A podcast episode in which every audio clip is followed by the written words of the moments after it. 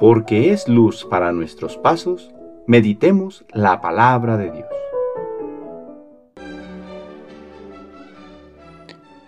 De la carta del apóstol Santiago capítulo 2 versículos 14 al 24 y 26. Hermanos míos, ¿de qué le sirve a uno decir que tiene fe si no lo demuestra con obras? ¿Acaso podrá salvarlo esa fe? Supongamos que algún hermano o hermana carece de ropa y del alimento necesario para el día y que uno de ustedes le dice, que te vaya bien, abrígate y come, pero no le da lo necesario para el cuerpo.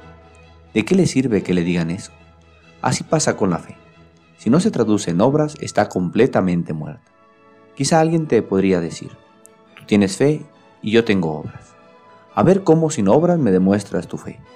Yo, en cambio, con mis obras te demostraré mi fe.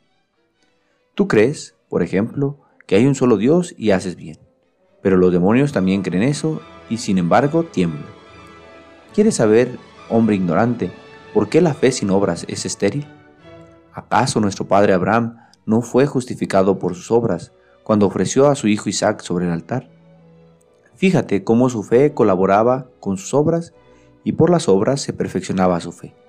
Así se cumplió lo que dice aquel pasaje de la Escritura. Abraham tuvo fe en Dios y eso le valió la justificación y por eso se le llamó amigo de Dios.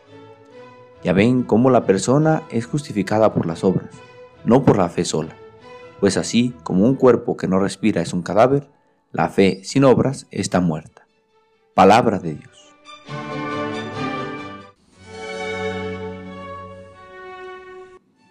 Viernes de la sexta semana del tiempo ordinario. Jesús nos invita a seguirle y nos ha dicho que para seguirlo es necesario tomar la cruz.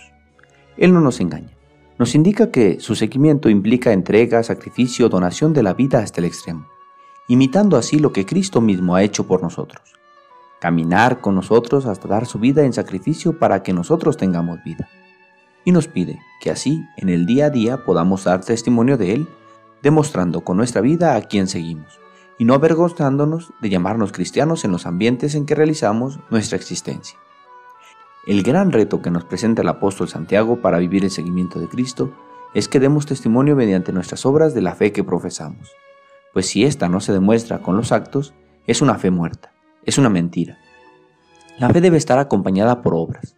Esto es el reto de nuestro tiempo, que nuestras obras reflejen la fuerza de nuestra fe, que no digamos que creemos en Cristo y que nuestra vida lo desdiga. Estamos llamados a la coherencia de vida. Pedimos hoy a Jesús que nos enseñe a ser verdaderos discípulos suyos y que animados por Él tomemos la cruz de cada día y demos testimonio mediante nuestras obras de la fe que profesamos. El Señor esté con ustedes. La bendición de Dios Todopoderoso, Padre, Hijo y Espíritu Santo, descienda sobre ustedes y les acompañe siempre. Que tengan buen día.